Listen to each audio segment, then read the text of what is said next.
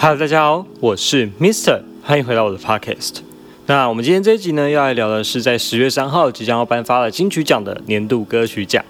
那在这一集里面，Mister 会跟大家分享一些我对金曲奖年度歌曲奖的看法，还有从过去十年以来所有入围歌曲跟得奖歌曲，然后再和这一次今年入围的歌曲来做一个对比、一个解析，然后来试着预估到底哪一首歌会得奖。虽然我自己也不是很清楚，因为我毕竟也不是评审，然后呃，我也不是不是很熟悉华语音乐的生态跟文化。那纯粹就是以一个我常听音乐、喜欢听音乐的角度来跟大家分享这件事情。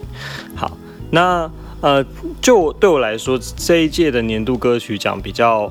特别吗？入围的曲风其实蛮多元的，跟以往相较起来，我们这一届有多了像是九人八八六网这种风格，然后或者是像是黄明志的《鬼岛》，然后阿豹的《Thank You》，这个都比较算是以往比较少听到的乐风。那当然也有比较常见的，像是《远行》跟《双城记》这种过去可能入围比较多的歌曲曲的乐风，就是过过去可能入围比较多的乐风。那我们就一首一首来看。那我们会分三个段落来解析。那第一个段落呢，就是所谓的呃，我我想是最重要的，就是所谓的持续跟时代意义。一首年度歌曲要能够代表一个年度，它必须要有它某种程度上的意义存在，它才有它解释的呃，就是代表这个年度的价值跟它的的亮点吧。对我来说，所以我觉得年度歌曲这一个项目一直都是很重要的。当然，呃，如果我们以格莱美来看，就是国外的话。那国外的格莱格莱美其实，国外的格莱美其实并没有在看所谓的歌词意义这件事情。你们你们如果去看得奖作品，通常都是可能那那年商业成绩最好那一张，或者是呃，就是我们只能说那是一个代表那一年卖的最好，或者是传唱度最高的一个作品。对，那可是我觉得在我们的年度歌曲，就是在金曲奖的年度歌曲，其实它含有还蛮深的时代意义，就是过历年的得奖作品都有一些时代意义，或者是对着我们自己人生的一些体悟啊，或者一些感触，所以我认为这个词曲的部分是非常重要的。那我们的第二部分呢，就是在编曲跟混音。那这个部分的重要度是因为我觉得一首歌，呃，如果它有一个好的内容，但是它没有好的呈现方式，或者是它没有一个好听的。的点的话，那其实他也很难有一个更多的人的认知嘛，就是大家很难去认识这首歌，很难去嗯去记住这首歌。那我想编曲跟混音一直都是音乐一部分很重要的一部分啊，不能不能说哦，我每个都拿一把吉他然后这样弹。当然也是这一次里面就就像是林生祥老师的作品呢，也是就是比较。温柔，但是它的编曲也是很丰富、很很满的。对，好，那第三部分呢，我们就是讲市场接受度跟传唱度啊。对，因为毕竟这还是一个商业奖项，那它也毕竟是一个呃年度歌曲奖，要代表年度这件事情，那一定是要有它的知名度、它的认知跟它的传唱度存在，我们才有可能说它是一首能够代表我们一整年的歌曲。好，那我们就废话不多说，一首一首来看吧。那我们先来从词曲和时代意义开始看起。那第一部第一首歌呢，就是九 M 八八和六王所合作的《最高品质静悄悄》。这首歌呢是 Mr 第一次听到九 M 八八新专辑的作品啊，但我最喜欢的不是这一首。那这首歌的歌词呢，描述着是这个社会中我们要学会适时的讲话，比什么都重要。那在这个纷乱的世界里，很多人认为我们自己可以乱说话，或者不经意的开口。但却反而不小心造成了更多的伤害和冲突。那我想这首歌呢，在这言论自由的社会里面呢，告诉大家，懂得开口闭口，尊重才会显出真正的自由价值。那我自己认为呢，这是非常符合当代社会的歌曲，而且不分年龄，似乎都会遇到这样的问题。手机和网络的出现，就让我们的生活变得更加方便啊，更加快速，但却也在这个时候让我们失去了对自我的掌控权。那我想，我很喜欢利友王灿阳那一句。我不想失去控制。那我想，这个是在一个我们这个时代里面，我们很常遇到的问题。不论是呃去表达自己的方式嘛，就是有时候很常就一不小心就说出一句啊，你发现后来发现啊，我刚刚说错话，或者是一个不小心就攻击别人，一个情绪我们就去啊说错话，多说了什么。所以我想，最高品质境界条这首歌，它在它的时代意义上，就是告诉呃写出了这个数位时代大家所面临到的一个新的问题。呃，一个我们在这个人生里面，在这个社会上，我们要学会呃适时的闭嘴，学会适时的观察，学会察言观色，才能够让自己变得更好，也才能够让自己的人生过得更加顺利，然后有更多的掌控权。学会尊重，学会学会聆听，都是非常重要的一件事情。好，那第二首歌呢，林声祥老师的《远行》。那这首歌呢，歌词写的非常的唯美，然后意义深刻。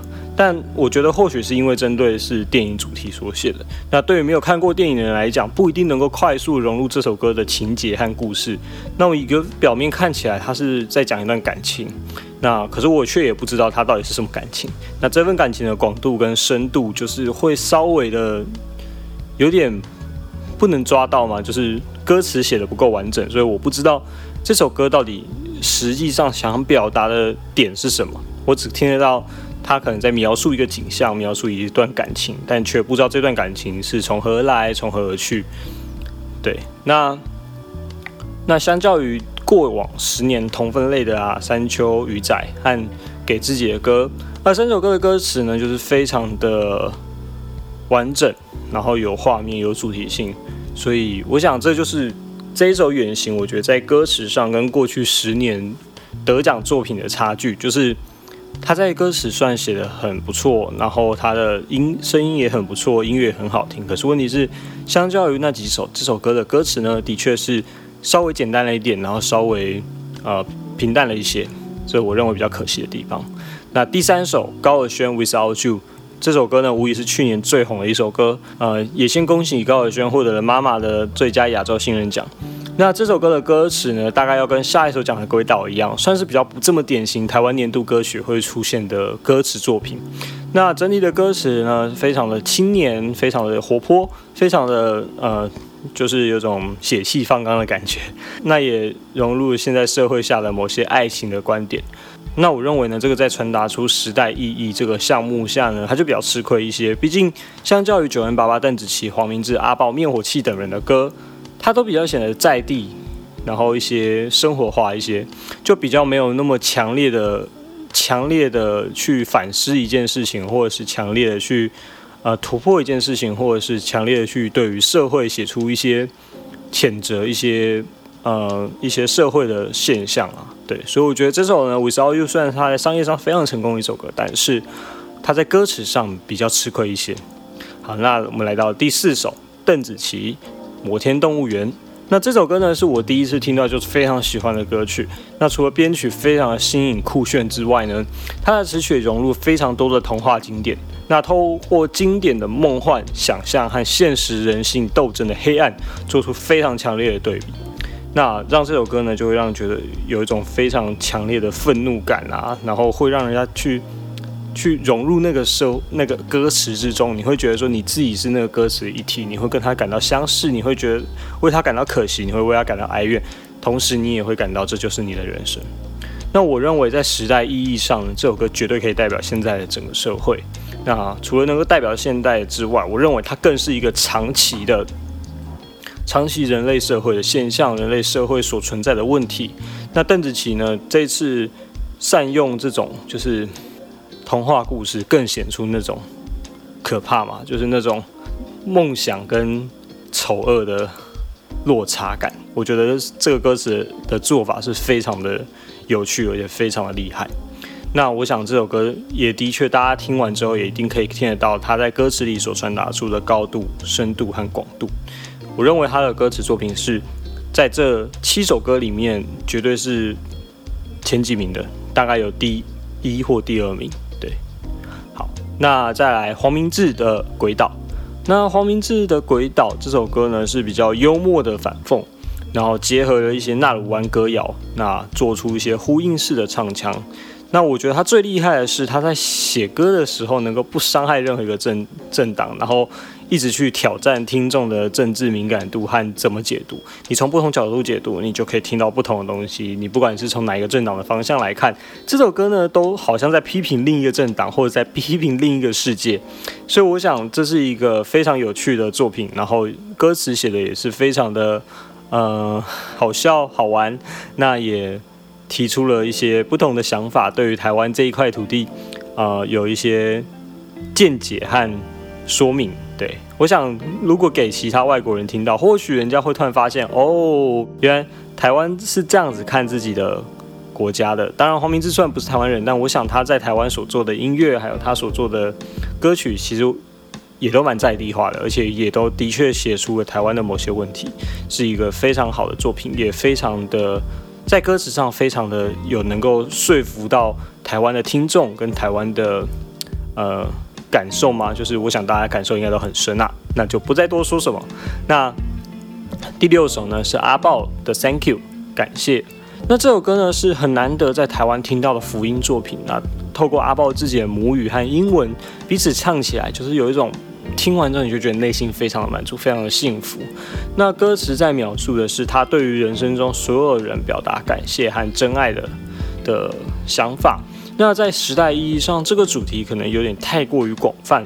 不过，如果我们从山丘或者是鱼仔这类型的歌，比较自我感情的、自我感情，然后自我说明、自我认同的歌来看，这首感谢其实是一首非常不错，然后又正面，然后又非常顶尖的作品。就我想，他的歌词。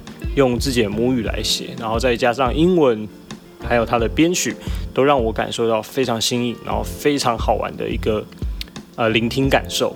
对，好，那最后一首《双城记》呢？这首歌呢是由池神灵系所作。那在词间写下了对于香港黑警事件的谴责和抨击，简单的词语却有非常深刻的痛和深刻的伤。那如果说在所有入围歌曲中，我想。这首歌大概就跟邓紫棋《摩天动物园》不相上下，那它的歌词的深度跟力度却也比邓紫棋来的更强烈一些。那它的时代意义当然就是最高的，这完全不用讲，因为这就是今年发生的事情。你如果要跟我说哪一首歌能够最代表今年，那可能就是《双城记》吧。嗯，我认为《双城记》这首歌呢，它。除了写出了香港现在的立场之外，也反映出了在这个混乱的时代里面，我们每一个弱小的国家，每个不得不向其他国家去谄媚献殷勤，或者做一些利益交换，只为求保护而已。那我想，他写出的是一个现代社会下的现实吗？小国与大国之间的互动，小国与大国之间的压迫的恐惧的。被害，那我想，所以我想这首歌是听完之后会非常的感动，而且也非常感触的深。特别是我们长期以来就是在这样的情况下长大，在这样的情况下面对这样的问题，那所以我想这首《双城记》它在词曲的意义上是有它的分量，有它的重量，也有它的的深度，所以是一首非常好，也是在词曲这一块我认为是名列前茅的作品。那我们接着来聊聊编曲和混音吧。那编曲和混音的话，第一首一样，我们从九元爸爸和利友王来听。那这首歌呢，其实整体上的氛围受到利友王的影响蛮大的，对于整个 beats 或者是整个的编曲都比较像是利友王他自己的作品。那九元爸爸感觉是从加入了爵士元素混在里面，让这首歌更有一点松，更有一点 chill 的味道。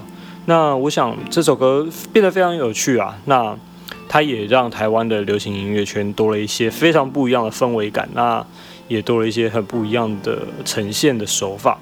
那我想今年的年度歌曲其实也有在变，就是选歌的方向、选歌的方式，就跟以往可能也不太一样。那我想这是一个非常好的选择，也是一个非常不错的的作品。那第二首林声响的《远行》呢？我想这是七首中最平淡的歌，但是。它非常的平淡，可是却非常的精致，非常的感人。那我非常喜欢它在就是那个 double bass 配上很有亮点跟空间感的节奏组，那听起来非常的舒服，非常的特别。加上呢，之前在金马奖的表演，相信许多人也都很印象深刻。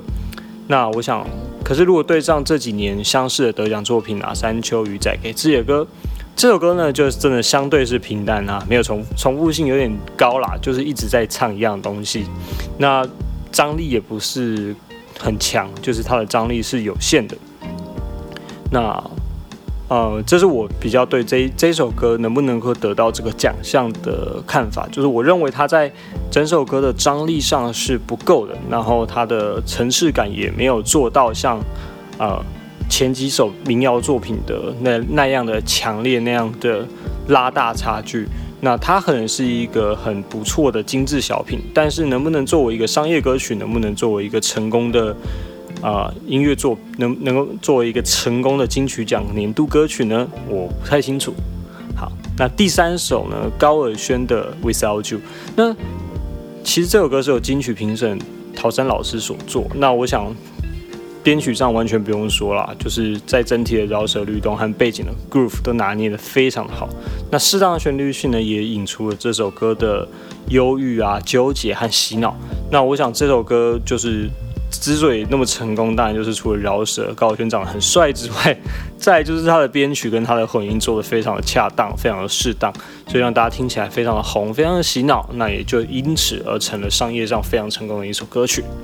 那第四首邓紫棋的《摩天动物园》，那我想这首歌是我听到之后我觉得非常有趣、非常喜欢的一首电子流行音乐。它透过鼓机的音色呢，让音乐呈现出非常强烈的现代感、科技感和冷漠感。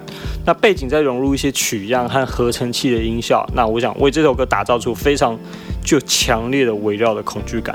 那除了音乐编曲以外呢，邓紫棋也打破了流行音乐现在常见的结构，让饶舌、念词、旋律这三个不段落不断的交错出现。那我想很难预去预知下一步的变化是什么，所以在听的时候就会有很多新的亮点、新的惊喜。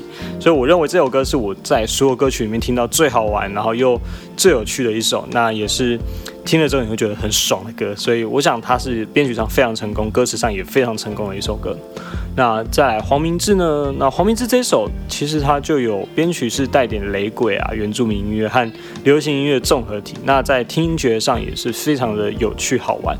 那大支的 rap 也是非常具有台湾味，特别是广播的那一段，超像以前广告会出现那种眷村广播感。那我想，不过它的重复性有点过高，那听久了有点稍稍的无趣。当然也有可能是因为我们不习惯听雷鬼。那或者是我对于雷鬼音乐没有太多的研究，所以可能这样的音乐对我来讲是有点重复性过高，那听起来就有点，呃，久了你就会觉得有点腻的那种感觉。好，那阿豹的这首 Thank You 呢，它在编编曲上呢是非常的呃丰富。透过合唱一层一层又一层的堆叠，那之后后面还有电吉他跟合成器的加入，让这首歌变得非常的多元，非常的有趣。那制作手法上呢，也更为西洋流行一些。不过可惜的地方是在于那个混音的部分，我觉得这首歌有很多的段落就是略显嘈杂跟混乱感，那声音并没有非常的清晰干净。那电吉他音色或许可以再做一些调整。那我非常推荐大家听听 Sam Smith 或者一些曾经唱过福音音乐编曲的西洋歌手作品，那听听看国外是怎么去对这些合唱团的混音，对这些编曲上的混音去呈现出那种壮阔跟那种广度跟深度的感受。那我想，当然每首歌都有自己的特色，还有想要自己传达的声音。那对我来说，这首歌的确在后段就是稍显混乱，它的声音可以再干净，层次可以再多一点，或者是在啊呃让大家知道每个声音的位置跟每个声音所呈现出来的感受，我觉得可以再做得更好一些。那最后一首呢？灭火器。那我想这首歌呢，除了在词曲上有非常深厚的时代意义和定位呢，那编曲上也非常符合过去十年金曲喜爱的那种抒情摇滚风，像是岛屿天光啊、诺亚方舟这一类的作品。那我觉得唯一比较可惜的是在音色的选择上和混音上可以做得更好一些，但我认为这些点完全不影响它是最有竞争力的一首。对。就是我认为它在音色上的选择并不影响这整这整首歌的整体氛围跟整体呈现感。好，那我们最后来聊聊市场接受度和传唱度的部分。那这也是我认为这是年度歌曲非常重要的一环呐。啊，毕竟如果没有几个人听过，或者是没有人会唱，那怎么能够称为年度歌曲呢？那在这里面给分的话，高尔宣应该是商业上最为成功的一首，也是被最多人会唱、最多人。传唱的歌啦。那邓紫棋跟灭火器就是次之。呃，虽然邓紫棋这首歌非常难唱，但是她毕竟是现在的华语天后。以 Spotify 的数据看起来，也是台湾区目前最高的女冠军。那她的音乐基本上聆听人数够多，那市场熟悉度有。对，所以邓紫棋的知名度是高的，那她的传唱度也是够的。那灭火器呢？因为香港反售中呢，让双城记在今年有一定的重量和分量。我不敢说它非常的广传，因为毕竟不是每个人都对政治有热情，每个人都对政治有呃这么的强烈的感受跟连结。但是我想它的热度是有一定的，不管是在台湾、在香港、在马来西亚、在周遭听华语音乐的国家，它都可以引起一些共鸣。对。那阿豹、黄明志和九 N 爸爸这三首歌虽然非常的好听，而且阿豹是本届最多的入围者，但我认为在市场广传度跟认识的人还并不够多。黄明志有一部分的观众可能来自马来西亚跟东南亚国家，并不能完全的代表整体的台湾市场和流行度。这是我认为这三首歌可能稍微在广传度跟市场度上比较低一些的地方。那我们总结一下呢，全部项目的综合评分，我个人认为灭火器和阿豹是最有机会得奖，再来就是邓紫棋。那我没有把邓紫棋摆在前面的原因，是因为呢，我们去看过去十年的作品的得奖作品，那我们会发现大多数还是比较偏民谣流行跟抒情摇滚这一类的乐风，电子流行这一块就是比较少一点，所以我并没有把邓紫棋摆在前面。虽然我自己很喜欢她的主歌，但是。我认为呢，得奖最大可能性的还是灭火器和阿豹。那邓紫棋就是可能摆在第三名这样。